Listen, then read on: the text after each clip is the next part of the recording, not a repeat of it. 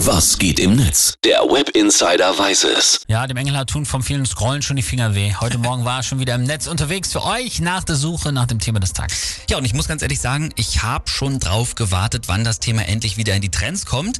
Die Sonne scheint ja jetzt schon seit ein paar Tagen aus jedem Knopfloch. Yes. Da merkt man, der Frühling ist da und damit auch der Hashtag Frühlingsputz. No! Ah.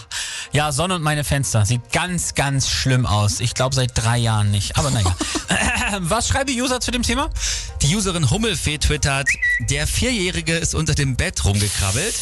Wenn er das jetzt auch nochmal unter der Couch macht, dann Ja. ist der Frühjahrsputz ja eigentlich quasi erledigt. Ohne Scheiß, das hatte ich auch schon mal. Das sieht ganz, ganz gemein aus dann an den Klamotten. Das Ding mit Hut schreibt, der Frühjahrsputz beginnt bei mir traditionell damit, dass der Weihnachtsbaum abgeschmückt und aus der Wohnung entfernt wird und damit endet er eigentlich auch schon wieder. Wie gesagt, kann ich mich beides super mit identifizieren.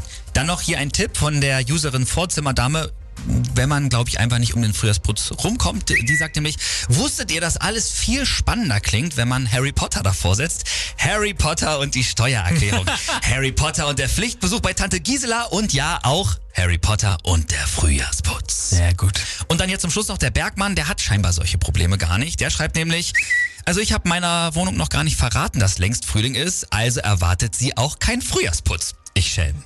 Auch das kann ich sehr gut nachvollziehen.